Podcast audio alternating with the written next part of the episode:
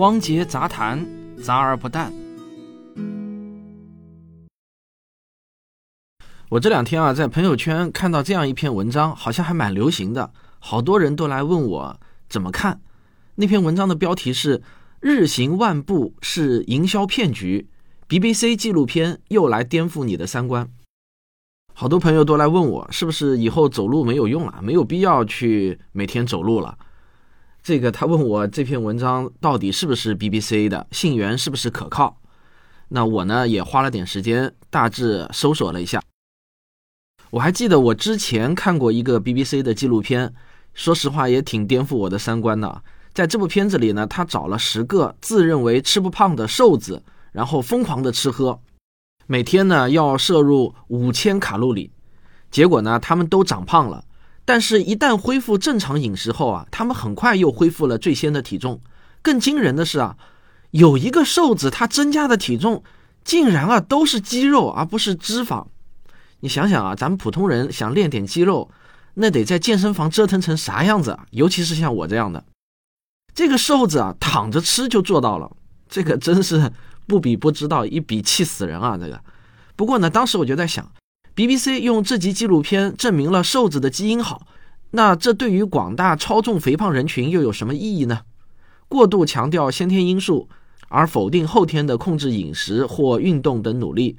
是不是这个导向不太好啊？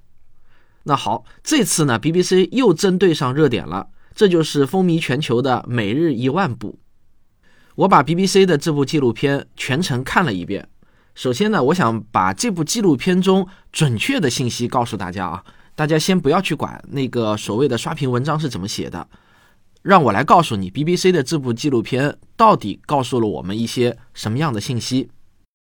第一点。他说：“日行一万步的起源是为了迎合1964年东京的奥运会，一家日本公司很巧妙地将这款产品同健康的概念结合了起来。他们造出了一种计步仪器，叫 Manopol K 啊，这个用中译中文翻译过来呢就是万步计。同时呢，这款产品也很顺利的借着东京奥运会的东风啊就推广开来了。这个信息呢，我查证下来是属实的。但是呢，我要补充的一点是啊。”根据 Live Science 的信源，这篇报道后来也被福克斯新闻网转载。之后呢，有研究表明，每日万步走的人的健康状况确实是有所提升的。比如，有一项研究表明，那些把每日步行提高到万步的女性，在半年后血压有所下降。另一项研究表明，超重的女性每日万步走后，胰岛素的水平就好转了。也就是说，她们的血糖值更趋于稳定了。这部纪录片的第二个信息是啊，日行万步不如每日三次快走。在这部名为《健康的真相》的纪录片中呢，就做了一组实验，他们把志愿者分成了两组，一组呢是走一万步组，另一组名为 Active Ten，就是活跃的十分钟组。也就是说啊，这一组呢是每天进行三次十分钟的快走。结果呢？万步组的三个人只有两个人完成了目标，他们都觉得实现这个目标很费劲；而活跃组的三个人呢，则都轻松的完成了目标。这里面的重点是啊，活跃组比万步组的人多完成了百分之三十的中等到剧烈的活动。那那篇刷屏的营销文章的翻译呢，则是他们的实际运动强度比一万步组提高了百分之三十。这个是不准确的啊，它的意思是不一样的。那我上面说的这两条呢，是 BBC 的这部纪录片传达出来的比较准确的一个信息。但是有一些朋友圈的这个公号文章啊，就根据以上这些信息，就得出了一个很惊悚的一个结论。什么结论呢？他们说啊，按照正常步行速度走，既不能提高你的心率，还浪费时间，走一万步也起不到健身的作用。只是一种很鸡肋又简单的运动来安慰和欺骗自己。那我想告诉大家，上面这句话绝对不是 BBC 那部纪录片中的原话，这完全是断章取义，他自己脑补出来的。BBC 纪录片中的原话是这样的：活跃组的目标就是走起来，锻炼心肺功能。事实上，这个说法呢是很有道理的。美国疾病控制和预防中心建议正常人至少注意啊，他说的是至少要保持每周一百五十分钟的中等强度的身体活动，或者呢七十五分钟的高等强度的身体运动，或者呢等量的两者结合起来。同时啊，每天至少还要有六十分钟是动起来的，你不能老坐着不动。美国疾控中心还指出，这样做对健康肯定是有益的。它可以降低诸如心脏病、癌症、糖尿病等慢性病的发病风险。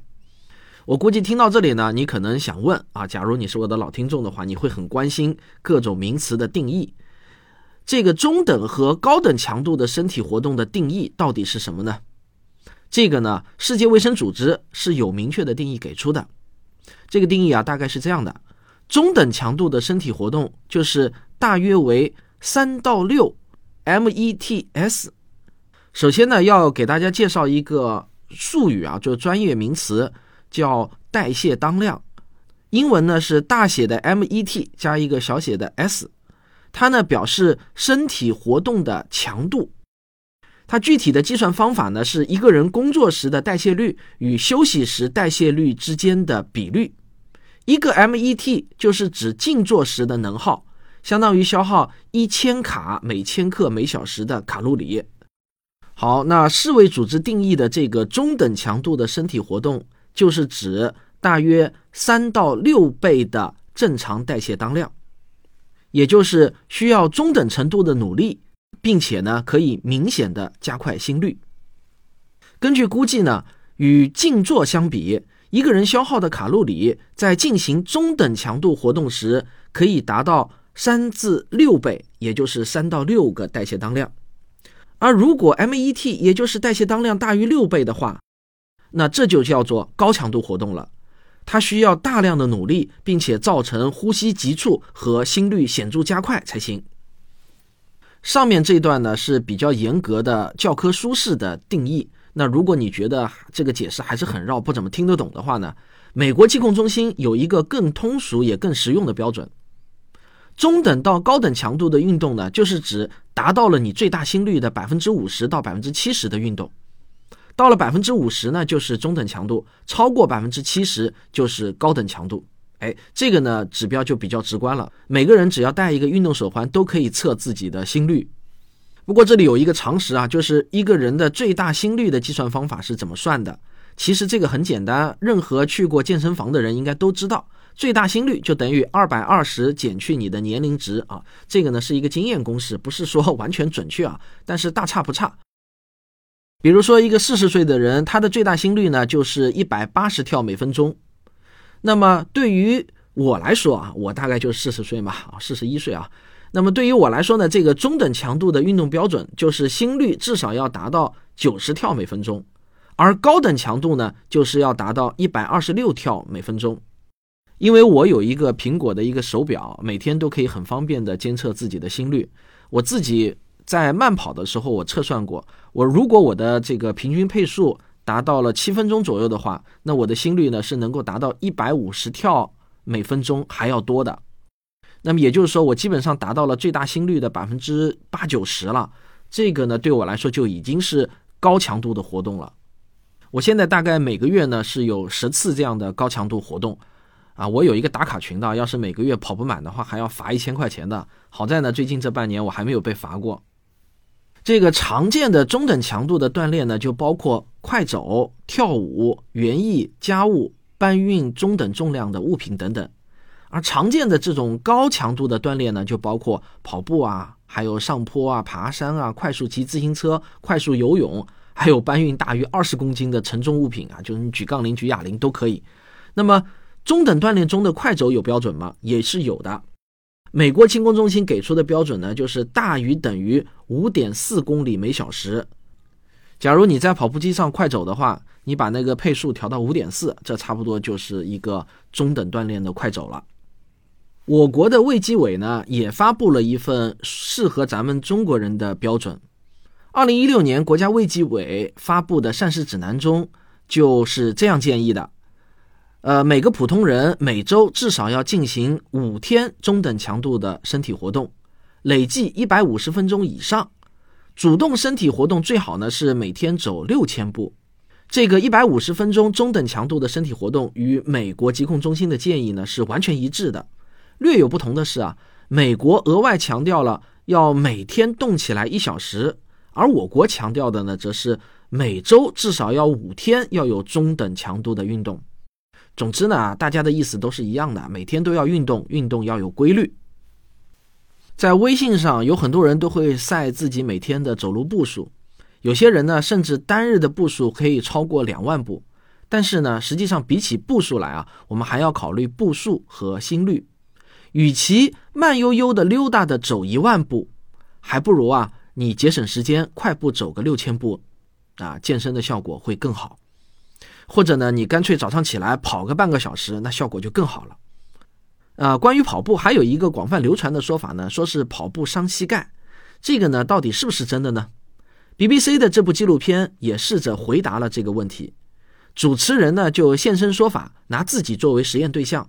一番分析之后，跑步中脚落地时受到的冲击力确实会比步行时大，但是如果比较了那个力在膝盖上的作用时间，那跑步相对于走路来说，每一米距离受到的总的冲击力其实呢是要低很多的。不仅如此啊，跑步能促进血液循环。它会让更多的氧气和营养流到软骨中去，对膝盖啊其实是有益的，还能预防关节炎。事实上，关于跑步伤膝盖会得关节炎的认识啊，我们确实是需要更新了。有一份比较权威的调查结果是这样的：跑步不会导致关节磨损，也不会导致关节炎。从某种意义上来说，跑步或许还能保护膝盖。负责领导这份调查的是劳伦斯伯克利国家实验室的运动科学家保罗·威廉姆斯，他领导了一项美国全国跑步者健康研究。这项研究呢，从1991年就开始了，后来1997年起呢，又开始进行美国全国步行者的健康研究。截止到2013年，这两个项目已经招募了近9万名跑步者和步行者，研究人员对他们的健康情况进行了跟踪。二零一三年，他们在《运动医学与科学》杂志上发表了研究成果。这本杂志是比较权威的核心期刊啊。他们计算了参与研究的跑步者和步行者的骨关节炎和髋关节置换率，最后发现，跑步者发生骨关节炎或者需要更换髋关节的可能性只有步行者的一半。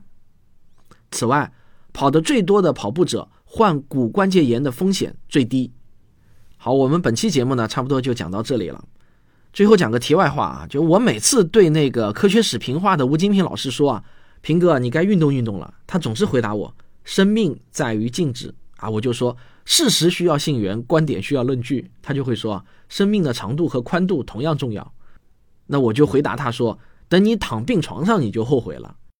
他总是会回答我说，那我们走着瞧。我说啊，你躺着瞧还差不多，每天都不看你走一下的。咱们还是跑着瞧比较好。好了，这就是本期的汪杰杂谈。希望我的所有听众们每天都能多运动、多走路、多跑步，健健康康活到一百岁。感谢您的收听，我们下期再见。